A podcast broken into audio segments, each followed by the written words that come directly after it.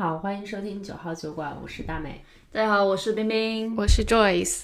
啊，今天开场稍微有点沉重，因为开始之前先哭了一挤鼻子。对，现在还有浓浓的鼻音。对，其实主要是这期想跟大家分享一下我们的负面情绪和大家都是如何处理的吧。其实原因是因为冰冰的好朋友，我们在上期也提到过，最近因为突发的视神经脊髓炎，最近住院了，而且反应非常的严重。然后刚刚又给我们讲了一些最新的消息，所以我们就听得特别特别痛苦吧，可以说。然后想跟大家分享一下这样的一些负面情绪，因为最近还有天天看国内朋友发的一些新闻嘛，早上起来看到大家朋友圈，之前从一那种。抢菜现在变成了很多一些听起来让人很难受的一些故事。对，而且我觉得国内的话，因为现在还是一个清零政策嘛，其实全国各地都是在时不时的在一个封锁的情况。我们也经历过这一切，所以呢，就是对，还是挺难受的。然后再加上可能以前听这些故事，呃，某个朋友的朋友或者某个新闻报道中某个人因为呃疫苗啊，或者是因为。病毒啊啊住院了或者有生命危机的情况，都觉得那是一个新闻嘛。这一次发生在自己身边很亲近的朋友身上，就觉得最开始是很震惊，然后到有一点儿难受、担心，因为他整个处理的这个星期当中有一个时间是生命危险的，所以当时就很担心。直到我是前天去看的他嘛，看到了之后的那种伤心难过。可能你会觉得，就是身边好好的一个人，前几天还在活蹦乱跳，然后突然间全身被插管了。然后，对我这个朋友是之前上海人，也是胖胖的那种，也没有太多的生活的抱怨啊，每天都生活的还挺快乐的。然后他最大的乐趣就是吃。然后最近也刚刚生了孩子嘛，这个大家都知道。然后突然间因为不明原因住院了。住院之后呢，经过三个星期的各种研究诊断，因为这三个星期期间内他还恶化了嘛。然后呢，诊断之后发现还是找不到病因，然后突然间就发现眼睛看不见了，眼睛看不见，这时候新西兰的这种政策就慌了嘛，就觉得是一个生命危急的事情。是不是肌肉也不能动？对，其实当时已经各个身体的肌肉发生关节痛已经都有了，但是他没有危及到性命，直到开始有眼睛看不见这件事情，然后医生就开始很着急的去诊断，然后把它做成了 emergency。这个时候就做了大量的其他的检查，包括做全身的这种叫就那种扫描叫什么核磁共振，做全身的核磁共振做了两次之后，然后才发现是这个湿疹脊髓炎，然后马上诊断是要经历过七次的换血，或者是上大量的激素。那大家都要激素是很产生很多的副作用的，先是上了激素，但是激素未来长期的服用导致尤其是胃癌，然后后来就是减少激素，因为上了激素也没有太多的用，就决定换血。换了七次血，然后最近才换完。然后换完之后发现腹部积水啊，啊，然后又肌肉无法控制啊，大小便失禁啊，呃，无法进食啊等等一系列问题。然后这个事情其实我们都只是被他的 partner 告诉我们。我们当时几个朋友就是帮他去做各种 research，就是政府是不是可以领补贴。然后有朋友专门去看他看保险的政策。然后有一些像我们就 时间多点，就帮他带孩子。然后还有一些去看能不能找一些 daycare，就大家都有这样的一些分工，但是都是听他的情况，他的情况离我们还是很远的。直到有一天说去做一个眼睛检查，然后他没有办法坐起来，四个护士弄把他扶起来，他都没有办法做好做一个眼睛的视力的检查。这个时候他的 partner 就在那一天崩溃了。然后那时候离我们上次见他的 partner 和孩子是只有两天的时间，就两天我没打电话。然后两天之后那天如果我们不打电话。可能都不知道这种情绪，他当时那时候已经，她是非常坚强的一个一个女女性，都崩溃了。然后我们当时就慌了，几个朋友私底下打了一晚上电话，说我们该怎么帮帮她。然后就问他的这个 partner 说，你是否，啊愿意跟我们一起线上开个电话沟通？你看看孩子怎么弄，呃钱够不够？呃然后你的时间怎么安排？因为他当时还工作嘛。然后他 partner 说，啊我太累了，我想睡觉。那天晚上就过去了。然后过去之后，第二天。去看他的时候，他就好一些了。所以一直到昨天我去见他，就有一个星期的时间，他慢慢的恢复了很多。那我去见他是由于一方面他的 partner 要工作，没办法给他送饭，他想要点吃的，然后我就给他送饭。我一进去的时候，因为平常跟他打电话，他的声音很积极，很有能量，所以觉得就没什么事。嗯，一一进去，然后看见他一个很开心的笑脸，但是他眼睛不对焦。看着你的时候，已经不是你觉得是像盲人一样的，因为他眼睛看不见，只看到光。他当时在听歌，然后用手呢把这个手机线摸着摸着摸到手机，然后再把手机线卷起来，慢慢的去在摸桌子上的所有东西，一个袋子，条根在这个袋子里面，他是用手去摸，然后说我的水在这儿，我的牛奶在这儿。我当时看他这动作，我当时就已经绷不住了。然后他还看我，我说你能不能看见我？他说可以啊，你是不是今天穿的蓝色的毛衣？我说对，但实际上那天我穿的一个衬衣，而且是天蓝色的。他说的是深蓝色。我当时就已经绷不住在哭了，然后再看他人身上都是那种青的紫的，所以整个人是非常非常难过的。当时这个 visiting 只是一个人嘛，新郎现在这边的政策只是一个家属能够去探望他，一天只是一个人。那如果今天我去了，可能他的 partner 去不了了，但那天我是替他去嘛，身边的朋友没有一个去 visiting 他过的。对，然后我 partner 在楼下开车等我嘛。当我看完他出这个医院的大楼，我走在那个街上，我当时已经快黄昏了，天色已经暗下来。然后出来的时候有点风，我走在那个街上，我感受到我能走在这个街道上面，然后我就试着跑了一下。当时我的觉知是我整个身体是好的，我觉得有特别特别大的那种庆幸感。就我觉得我现在能走能跑，啊，直到我开车看到我 partner，我俩就在那儿抱头痛哭。这个情绪是就那种冲击力很大吧？我觉得是冲击力一下来的时候，就那种没有办法去控制。对，我觉得可能你会觉得说，身边的好好的一个人，怎么就变成这样子了？对我相信，在国内的这些正在经历比较难过的时间段，就是疫情的这些朋友，因为我们看到的，现在老人也好，还是说小孩也好，还是说有基础病的，对他们也好，其实我们都是新闻来看，对吧？绝大部分人还是健康的。我也担心我在上海的家人，我哥怎么样？他说挺好的，但是我们没办法去。体会那些正在经历这种重大人生转折的痛苦的这些人的心情，我没办法去体会。今天，嗯，特别推荐大家去听一首歌，是毛不易的《平凡的一天》，因为之前也听过嘛，没什么感觉。我对这个就新毛不易也没有太多的这种感受。听到这首歌，里面有一句歌词，他讲的主要是就是平凡的一天，我们应该是多么美好的一天。有一句歌词是说，快黄昏了，下午了，太阳也挺好的。然后那个时候呢？你朋友打电话说你怎么还不来？就这么一句歌词，我就破防了。因为我忽然间想到，就我这个朋友他是特别喜欢做饭的，在我脑海中想到他的样子，基本上就是要么在 在烧糖醋排骨，要么在烧烤，要么就是在吃的路上。然后他经常会招待大家去吃饭。我觉得无论你现在 在什么样一个生活状态下面，都是。好好珍惜每一天吧，那算是负面的情绪嘛，就是这种难过啊、伤心啊。我觉得这个难过、伤心，它算是一种吧，但是我自己觉得还算是比较健康的，因为你至少你能够去发泄它。大美也在哭，哎呀，那我觉得就是还是挺感慨的，因为冰冰和大美已经泣不成声了。其实我记得我小时候，我是那种情绪，就是像抛物线一样的这么一个人。那大家可能看到我绝大部分样子都是很开心的，因为我小时候我情绪的转变也是非常明显的。我记得应该是，尤其在我奶奶过世前后，嗯，大概是二十大几岁的时候，在这之前我不会哭的。我遇到这种事我也不会哭的，因为我小时候可能家里频繁的经历了至亲人的这种离开，父母啊，还有爷爷啊，我的叔叔啊，都是在病床上躺着，然后身上插满了管子，我就在医院里，我没有感觉，我就这样看着他们。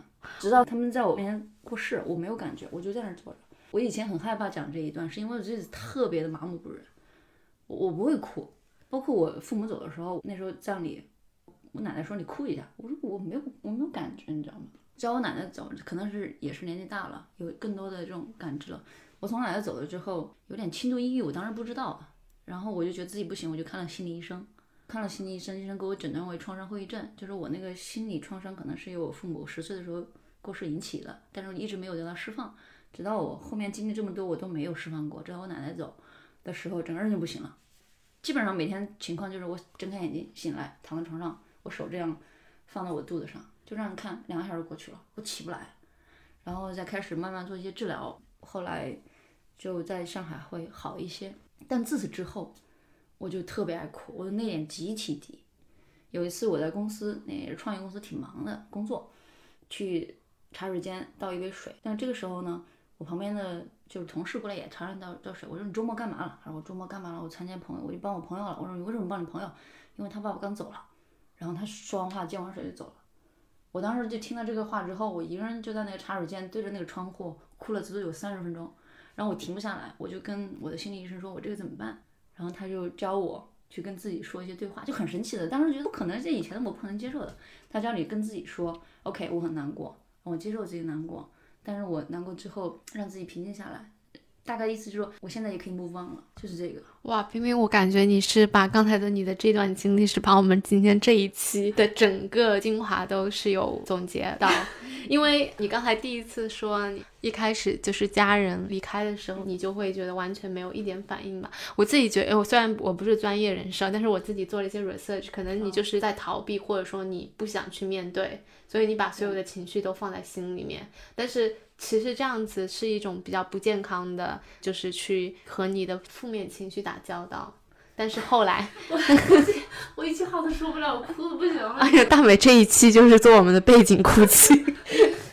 哎呀，其实挺难的。那尤其是，这还只是自己跟家人朋友之间的一些情绪的反馈嘛。我觉得每个人成长环境都不太一样，每个人经历的也不太一样，你消化、吸收以及正视它、正视自己的这种感受的情况都会不一样。你自己现在觉得说你会经常遇到的一些负面情绪，你觉得是哪一些呢？呃，我自己现在，我以前是特别没有安全感的，我觉得现在好了很多，是因为有一个很好的 partner。对对，这个会解救你很多。但是，嗯，可能成长环境带来的，比如说。很多时候自责，就是比如说今天很多事儿，我要忙，我就跟自己定了好多计划，要把事情做完。可是忙的根本就做不完，或者是说像 Joyce，你早上六点钟起床去健身，六点钟起来工作，我就说我能不能像 Joyce 这样，没有一次做到。那不是，我是说别人能给自己定目标，他能做到，我自己做不到。就是之前很早以前就开始二十一天习惯养成计划到一百天什么什么计划，很早以前就关注这些东西，我也特别喜欢读这种类似的书。但我发现我没有一个二十一天做到的，就是意志力很差，然后就告诉自己啊，你这个做不到，你还能做什么？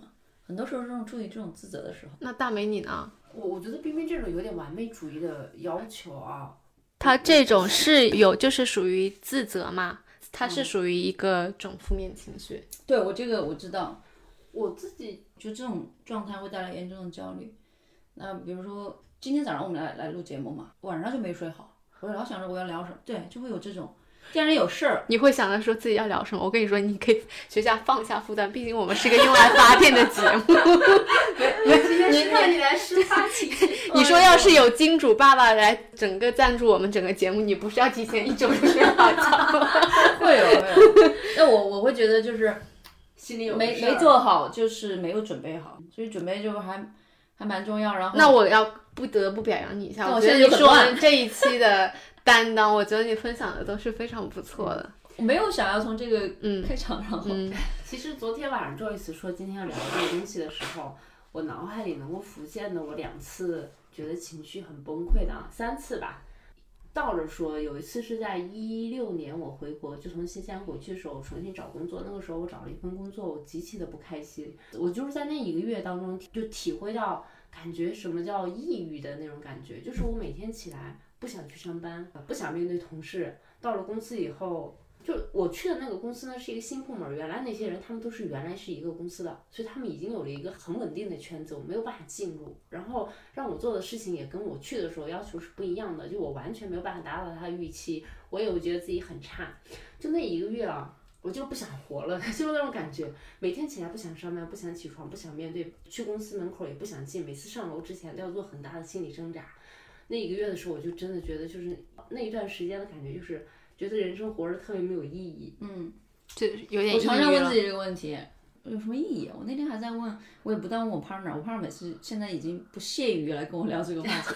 以前可能还要跟你聊两句，现在觉得你天天追求那么意义干嘛？你现在你活干完了没有？赶紧去干。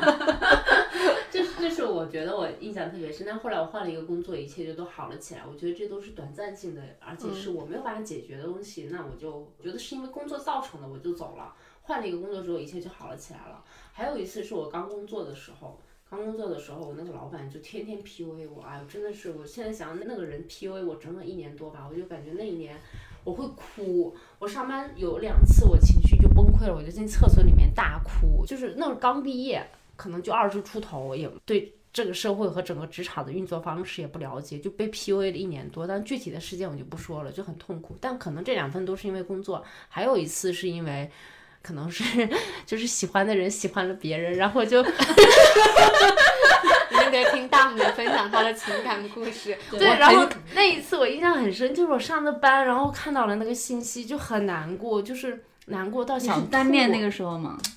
也不算吧，就有一点交互，就是对方给你的感觉是有感情的，对。但是最后，但是最后他跟别人走了嘛，然后就告诉我的时候，我就特别难过，就是突然间那个情绪上来，就很想吐哦，然后我就去厕所，想吐，对，就是太难受了，嗯，然后就很想吐，然后就去厕所狂哭，然后在公司又不敢大哭，然后就想在厕所里面赶紧把这个情绪解决掉，解决掉，然后后来慢慢慢慢就好了，但是也是有一阵子去缓解的。我真的是第一次觉得，就是你难受到想吐。吐是一种哎，你没有办法描述，但是你就真太难过了。那你现在的话，你平常的生活中，你觉得你会有没有一些什么负面情绪会干扰到你？就是大概怎么样的一些负面情绪呢？其实平时都还好，但是上周有一个瞬间，我刚来的时候跟 Joyce 提过，就我室友上周刚买房了嘛，然后我们家不是呃离着邻居又很远。所以呢，我那天一回去一开门，晚上八点多九点多一回一开门，就是家里是黑的。我突然间有一阵觉得啊，好落寞呀！我想就没有安全感。对，就是哎呀，室友要走了，嗯，就是这种心情。但这种情绪就是短暂的，你知道，这种感触吧？对，它不是就是长时间压抑，像你的工作，或者是你长时间每天要去面对一个特别不开心的事情的时候，这种短暂的情绪它都会过的。对，它一下就过去了。对，其实我觉得情绪这个东西。当然可能是看的太多，各种各样的书也好，就是我们虽然可能叫负面和正面，但是我在我看来，没有所谓的负面情绪和正面的差别。但它有个界定，可能就是时间的长，就是当你的感受，你当下感受是，哎，我的边界被侵入了，我生气，对吧？那当下感受，哦，我看到这个我难受，我难过，或者当时我觉得很自责，或者甚至有些羞愧，还是说怜悯也好，这种当下的这种情绪。我觉得是每个人都会都会都会有的。你要是这个都没有，那你就很可能是更大的问题了。但是如果同样的情绪，它一直每天每天都在那里，其实你就会印象特别深刻。对它时间的一个，我觉得是一个非常重要的一个界定吧。对，像我描述的，比如说我室友不在，或者失恋，或者这种，其实都是流动性的一种情绪，它是过去了，你可以去跟他去相处的。但是我提到的我的那个工作那一个月是长时间，只要是一七乘二十四小时的会。会让我觉得很痛苦，而且你可能现在都还记得。你每当你比如说你想到你过去有些什么挫折的时候，你就会突然间。但这个还有一点是你怎么去发现它？可能就是说的以前，比如说过去我的这种恐慌或者不安全感，现在能够提炼出来，但是以前不觉得，或者是有什么样的一个情绪或者创伤问题，我们不觉得，我就觉得自己就是一直这样的。我觉得很多时候是在关系里面。你会产生负面情绪，还有就是你自己一些需求没有得到满足。我觉得可能像大伟这样子，就是在职场被 PUA，可能就是没有得到尊重。那可能是对，还有就是你可能你就很不自信嘛，你可能刚工作本来就觉得自己哪哪儿都不够那些有资历的人好，然后你的老板不停的在一些。你这个标点符号用了中文的，没有用英文的。你这个邮件什么多了一个空格，然后你这个语法有一个错误，就是天天在这样的问题上去跟你纠结的时候，你就会一直觉得啊，我不够好，我做的不够好，连这样的细节都做不到。因为以前做乙方嘛，我们对于自己输出的内容的要求也很高，所以。就有一个人反复一年，但是他是 challenge 完你之后，他再给你糖吃，他又觉得啊，就是 PUA，我是关心你，然后我是为了你的成长，他就拿这些话术来给你洗脑。我那会儿哪懂这套话术啊？我就是觉得自己不够好，你就会有这样的事情带来一些啊比较消极的情绪吧。但是好的是那个时候是我们组里啊还有另外一个姑娘，就我们俩。就是后期我意识到这个问题之后，就是是因为我们组里来了一个新的人，然后你慢慢慢慢有另外一个人去商量的时候，你发现我操，原来这不是我的问题，嗯，然后才一点一点就又好了起来吧，嗯。哎，你讲这个，我想起来，就是最近因为我们公司不也是科技公司嘛，所以我们也开发团队呢，我们要开发一个新的工具，每日每夜的加班来去做这个开发的一个事情，然后呢。呃，我们就做大量的用户测试，然后呢，告诉他一些反馈，然后直到有一天，其实我们整体是觉得他做的这个新的功能蛮好用的，然后这哥们儿呢，我就我们就经常就反馈啊，我今天跟这个用户聊了，然后他是反馈是这样，那个用户聊了反馈是这样，然后哥们儿就录了，他说。你们给我的反馈都是说你要改一下这里啊，用户希望能够来增加一个什么 save 功能，用户增加一个可以更多的一个搜索功能，用户觉得这个颜色不够好看，全是这种。你们能不能告诉我哪些地方他们喜欢呀？平常我们都觉得我们在告诉你你喜欢啊，就是这东西挺好啊，但是我没有很具体，然后告诉他具体的都是要改的，然后他就爆发了，跟你这差不多。是吧？这点我最近爆发了。我们一个供应商也是，因为它的质量一直很好嘛，然后就刚好最近客人发了一张可能产品破的图片，我就发给他，我就说就这么一个，我说你不用太在意啊，然后我也想让你知道一下嘛。他说那有没有什么好的反馈？我说反馈都是一直都挺好的。对，我跟你一样。后来我我们就聊了一下，因为他们做开发，然后我们是做 sales marketing，就是有时候聊天还不到一起。然后这个事情我们就自己小组里面讨论一下。哦，后来发现好的也要讲的很细节，就你好哪里好，哎，你多了一个这个 button，对吧？多了一个这个数据，那这个数据就很好很有用。他觉得啊，那这个有，这个有，所以你说你给供应商好，你要告诉他好的是哪里好，对，我们用户喜欢是。那这点我有学到了，就是你可能在沟通，在你说他不好的时候，你先给他吹一个彩虹屁，就是说你这一点极其细节的告诉他你做的多好。你要吹一个有颜色的，就是红色的彩虹屁，你再吹一个蓝色的，这样才能把那个但是说出来。嗯，对，这个就是沟通里面很多东西，就是亲密关系里面也经常会发生这种冲突。亲密关系的话，我觉得。我我最近的一个例子吧，就是我跟 Simon 就昨天了，我因为我特别生气，因为我很讨厌我跟你讲了很多遍的事情，你如果。没有听进去，我觉得这点是一种 trigger，让我变得非常的就是烦躁。我们有一个微信群，我也在里面，供应商也在里面。我说你有什么问题，直接发群里。我说你问我，我是 order 这个东西的人，但是我也不知道。他就是一直都是在 WhatsApp 上面，就说这是什么？比如说这产品有问题，就说这又是什么东西啊？他问你啊？对他用的语气，我觉得是把对供应商的那种。嗯，质疑或有一点点小生气了，就发在我身上。我就跟他讲，我说你发给我，我也不知道，我还是得发到我们的微信群里面去。他说，呃，我们到现在还是没有解决这个问题啊。然后我就原封不动把他说的一模一样的话发到微信群里面去。我就说你这样不是重复任务了吗？对不对？你直接发到微信群里面去。我看得到，供应商也看得到，沟通就比较高效一点。对，就这一点，我觉得对，就是我在 deal 这件事情的时候，他当时发我这个短信的时候，我其实有感受到我的情绪的，我就能感觉到我自己血压在是，对，然后我就跟我自己说，因为这不是第一次嘛，我就说 OK。我就我就说一句好的，然后感受他，对，就是说就就就接受这样子。然后后来他又继续发，我就把所有东西都发到那个，我就跟他讲，我说，然后他又回了我，然后我就感觉到自己有点可能。吸收不了他了，然后这个回赵姐说，好的，又来了，这次我不要容忍他。对对，就是会，我觉得就是作为一个人嘛，就是我的话，就是平常有的时候能感觉到自己要生气了。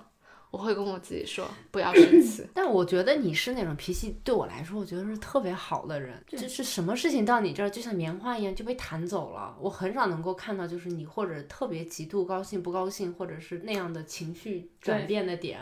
这次基本上口头禅就是随意哈，随意，这跟 Jamie 有点像，是吧？对我跟特别随意。对，就是比如说我们来他们家做客，所谓的 housewarming，晚上八点钟女主人不见了，然后我们去骑了个自行车回来，发现 哎，来住我西家 housewarming，他人呢？嗯，我不会给自己有太多的压力，我觉得这点挺好。我觉得这样子的人也有他的不好的地方，我自己觉得，就因为首先呃，就是像你说，我跟 Jamie 是很像的，就我都很随意，但是他的。好的地方就是比较随意嘛，但是不好的地方你会觉得，你可能做一些很小的事情，有些人就是他会很感动，我们这种人就比较难 appreciate。就是你比如说像 Simon 会做一些放在你们面前都是很感动的事情，但是对我来说，我可能很难拿到感动。在一些小、有些细节上面、小事情上面可能会在意很多，也会想的比较多。就比如说，有时候对方生日，我可能会手工做点什么东西。你先得记起来对方生日。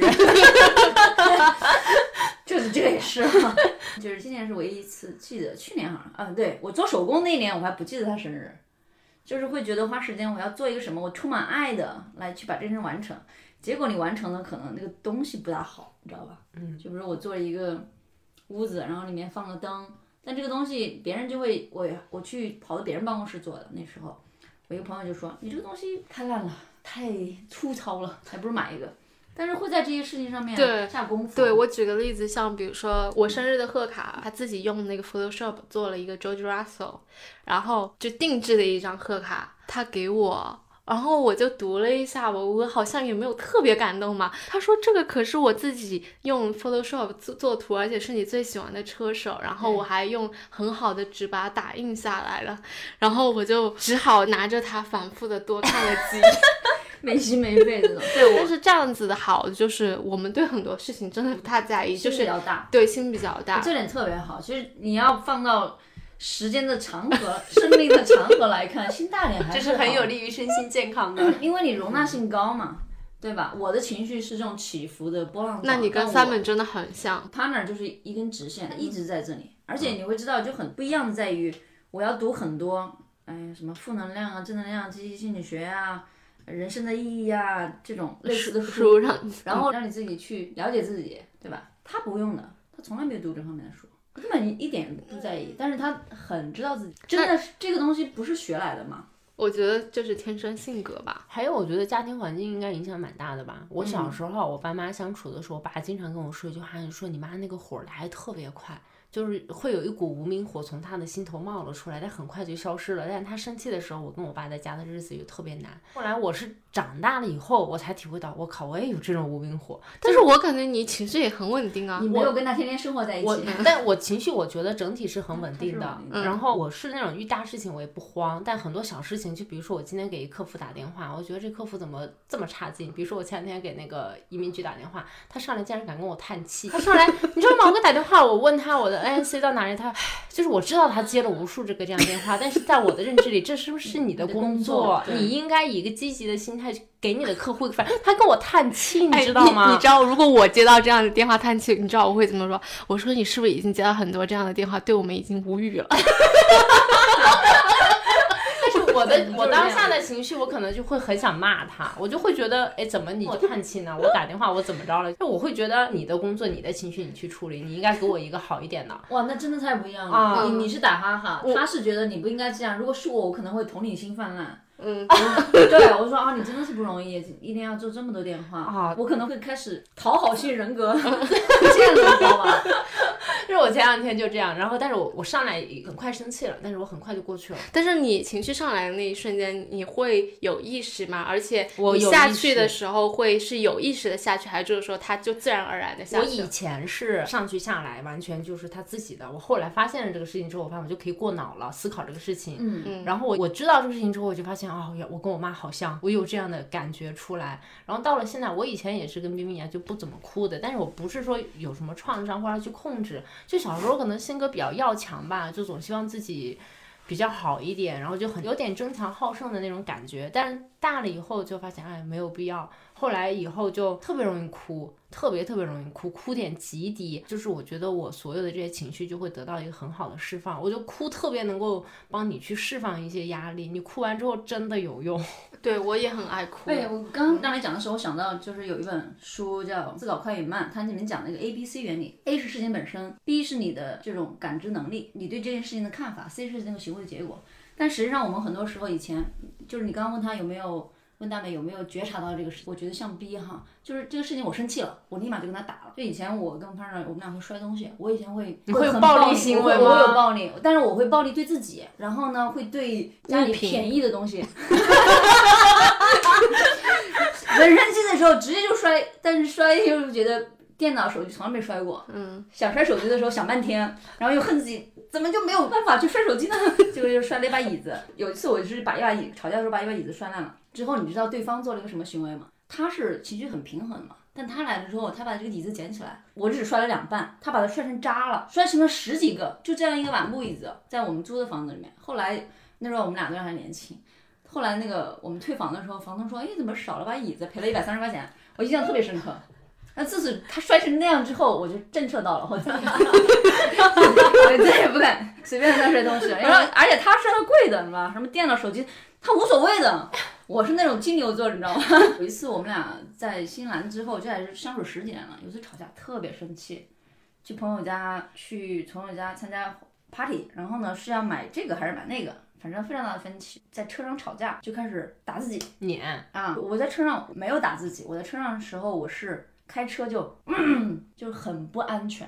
然后后来我就把车趴在一边了，他呢就开始生气了，因为我刚刚做的太危险了。他然后他开始打自己，然后我一看就吓到了，哎呀怎么给我？今天是不是要出什么事儿？那现在就开始出事儿，然后我就开始怂了，我说不不不不不不用不用不用。然后哄了半天之后，我们俩说以后一定遇到这种情况，首先不能开做危险的事情，再是不能对自己有伤害，再不能对别人有伤害。因为当时是你为什么很多人会做那种不可控制的，是因为你没有 B，，只从 A 到 C 了。A 是生气了、难受了，直接就到行为了，就产生很重的后果。所以这个 B 的觉察，我觉得还是需要时间去训练的，跟年龄没有关系哈。嗯我觉得很多我的父辈们这个年纪到现在都没有认识到自己的情绪是什么样子，有时候说这些话。我们父辈，我觉得我都已经放弃了，就像我不会想要去改变我爸我妈的相处模式，我觉得太难了。我觉得我这点印象也还是挺同意的。比如说像我原生家庭的话，我爸妈也是一直都吵架的那种，可能就训练出我这种不要为小事吵架吧。有什么事情的，再大的事情都是能解决的嘛。但是我弟弟跟我的想法不一样，他就觉得说，如果我爸妈去烦他，他要类似以暴制暴的那种，就是要把他刚回去，然后让我会觉得他这样脾气很差。那但他会觉得说。如果我不怼回去的话，他们会欺负我更多，我就会但是因为可能你他是弟弟，很多时候是要自己求来的，就是很多东西是要自己争取的。你是姐姐是不是？但我感觉我是表弟，亲弟弟，哦，亲弟弟。但是我们俩从小，我感觉还是挺公平的吧？老大都是这样认为的，老二我是老二，我从来不这样认为。啊，是吗？我也是老二，他是这样告诉我的，我家里人，我叔叔婶婶、奶奶，包括爸爸妈妈小时候都说，哎呀，你是最最疼你的。但没有啊，东西好东西都给了哥哥了。但我的问题就是我不在身边嘛，所以好东西也都给我讲。对，那如果你们像你们意识到了自己的负面情绪，一般你们会怎么做呢？我前段时间有个特别有意思的事儿，就是我们俩晚上睡觉了，然后呢，他在床床边上开始修视频、修照片，感觉自己乐在其中。然后我就去看了一眼，我说：“哎，来给我看看。”看了之后，他说：“好，给你看看。”看了之后，我就管不住自己嘴，我说：“你怎么不这样那样那样这样改一下？”然后对方就录了，说：“要改你来。”然后到晚上睡觉了嘛，我当时这个一下又很凶很重，当时生气了。生气之后我就不说话了，我就倒头就睡，我就闭上眼睛啊，心里面各种情绪就来了。那之后就想吵架，然后我就告诉自己，我吵架我想要什么结果？我说，哼，我要分床睡。对，然后呢，然后我就自己分成了两个人，另外一个小人就跟我说，那你分床睡，你睡这床还是你睡那床？然后我说，嗯，我要睡这床。那我想不想睡隔壁床？我不想睡隔壁床，我凭什么把这个好床放给他睡？因为隔壁床的床垫不怎么舒服嘛。然后我就又告诉自己，戏精。那为什么把这个床让给他睡？不行，我要睡这个床。然后后来就是，那你明天会不会原谅他？我说会原谅他。那你现在还要气什么？我说我不气了。然后我就睡觉吧，好吧。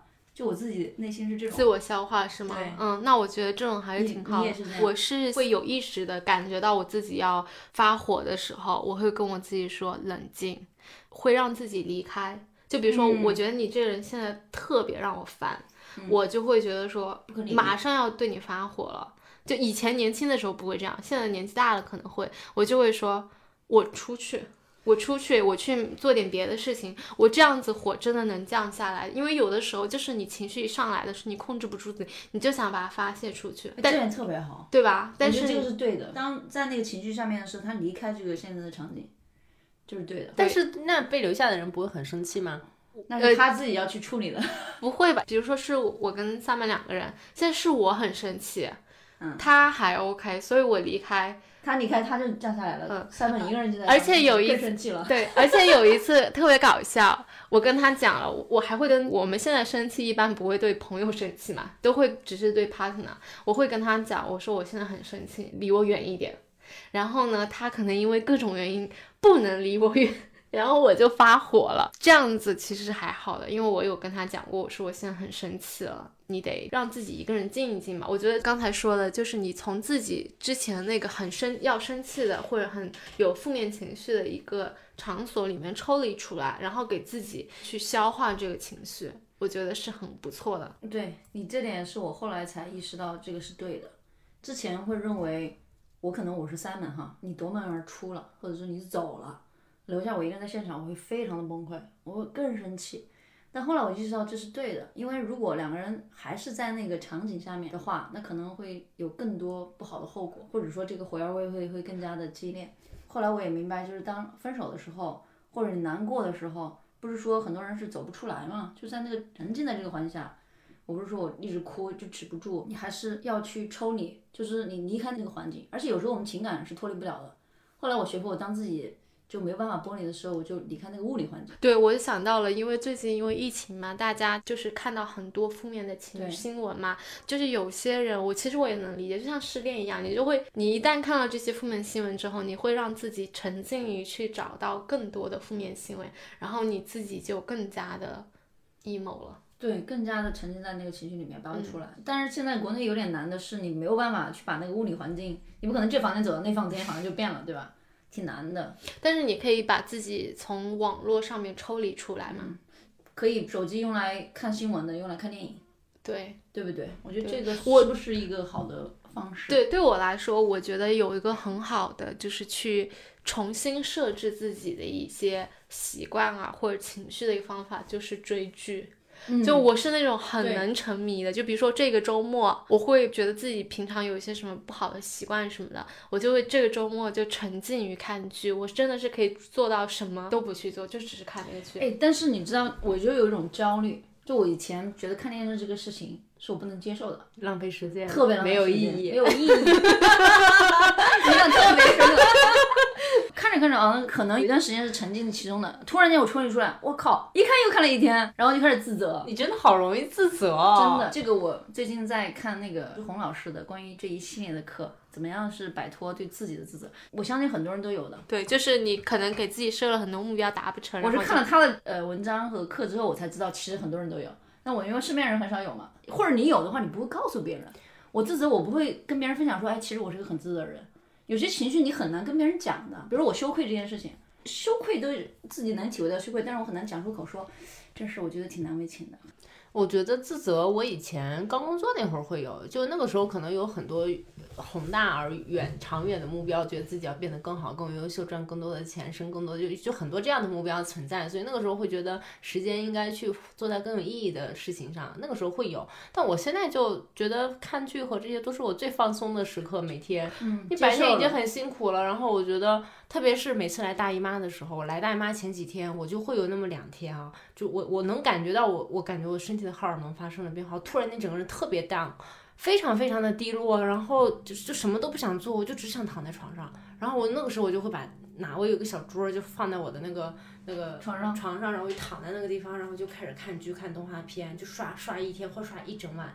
我的话就是刚开始为自己工作的时候，而且因为我自由工作在家嘛，我会感到自责的时候，就是我无法一天工作至少八个小时的时候，我就会觉得说就很自责，就觉得说你怎么下午两三点就出去了，或哇，者你这还自责，别人多少人梦寐以求。但是我现在就是完全能够和自己和解了，就会觉得说，呃，每天八个小时是资本家制定出来的。我觉得只要能够满足到自己的工作效率，其实你工作一天几个小时不是特别重要，你只要是能够某个时间段你能有自己得到满意的产出，然后或者的话，你觉得可能你今天工作的比较久了，明天想给自己放个假，这是完全是 OK 的。嗯，我觉得我来新西兰之后，整个人的状态有很大的变化。就比如说看电视这件事情，以前在国内我觉得这个就是浪费时间嘛。来这边之后，还有就是你出去走走路，看看花，看看草，看看云，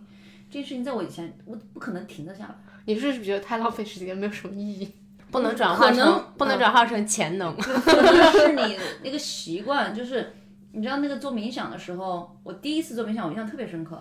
坐下来五分钟，啥都不干。我我还那时候在上海，我坐那儿就冥想，啥都不干，啥都不干，我静不下来的，脑子里面一定是想很多事情。就是你没有办法五分钟啥都不干，你整个人放松的；五分钟啥都不干，整个人是很焦虑的，就觉得哎，我这事儿做点什么不好。那后来就是这种练习当然有很大的好处，但是还还有一个，我就是那种可能自己自自制能力比较稍微差一点，所以一定是需要外部的环境带来一些改变的。我来新西兰之后，发现很多都慢下来了，所以我整个人的状态也是改变了很多。我最喜欢自己的时候也是在新西兰发生的，就是我刚来的那两年，我特别幸福感很强。或者我英文本来就不好，但是我跟别人扯半天聊天，我也觉得很开心。然后跳舞啊，干嘛的，出去徒步啊，这种，就是这种外在的这种舒缓，能够给我自己带，我身体变好了。我以前就经常看医生，针灸，然后还有胃的毛病，但是新西兰我很久没有复发过了。这种外在的，就首先你要了解你自己吧，看你是如果可以自己像 Joyce 这种自我能力约束比较强一点的，能够去调整好自己，或者像大卫这样可以感知自己的话，这个很大的帮助。但是还有一些可能我认知我自己，我没有办法我自己做好这件事情，所以有些我可能寻求身边人的帮助，呃，外在的这种心理医生好，还是这种身边 partner 来去带你。或者是说身边的朋友，或者是换个环境。我觉得就是运动，其实还是真的很有帮助的。运动加冥想吧。其实我自己有试过冥想啊，我可能因为我本身内心比较平静了，就是我冥想其实能够坐下来，但是其他的时候都是静着的，就是也我感觉也没有必要冥想。但是运动对我来说特别重要，我觉得运动就是可以让我保持这个，把所有的负面情绪给。去掉，然后你会感觉到开心，会让自己的生活更加的有条理吧。我刚刚冰冰说，就是他是需要借助外部环境的。我以前也不是很能理解，就比如说有些人很胖，他又很想瘦，但他又管不住自己。我以前真的，哎，我就不是很能理解。我就在想，你就欠了会吃的吗？或者你去跑一跑能怎么着？就是我真的是这样想的以前，但后来我发现有些人真的没有办法 瘦下来。你是在 Q 你的 partner 吗？然后。啊他会不会在听啊？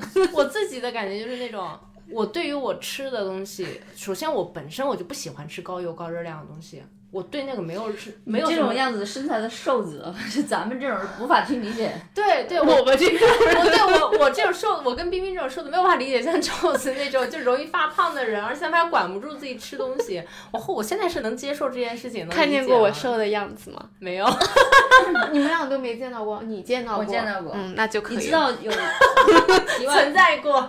题外话就是有一个人不是美国那边做实验嘛，让瘦的人体验一下变胖的那种难受，是每天。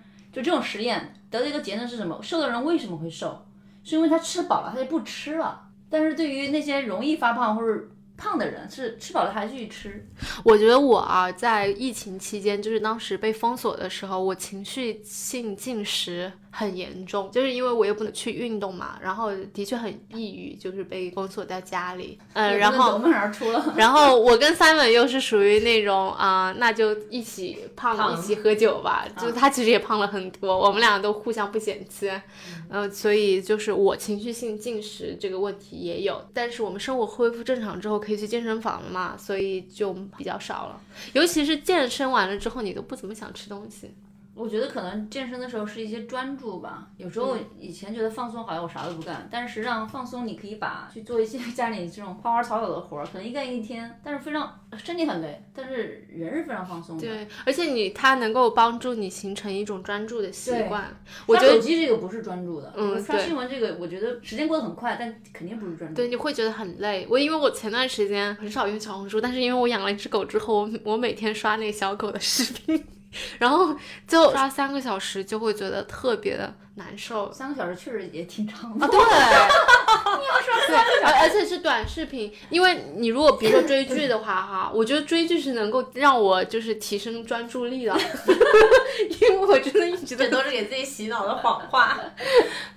对。OK，那最后你们如果特别闲的话，会很慌吗？就是也会出现那种空虚感吗？你看我呢，我就来新西兰两年多的时间，之前两年多的时间，我是觉得自己没干啥事儿。后来掐指一算，我觉得我每天也干了好多好多事儿。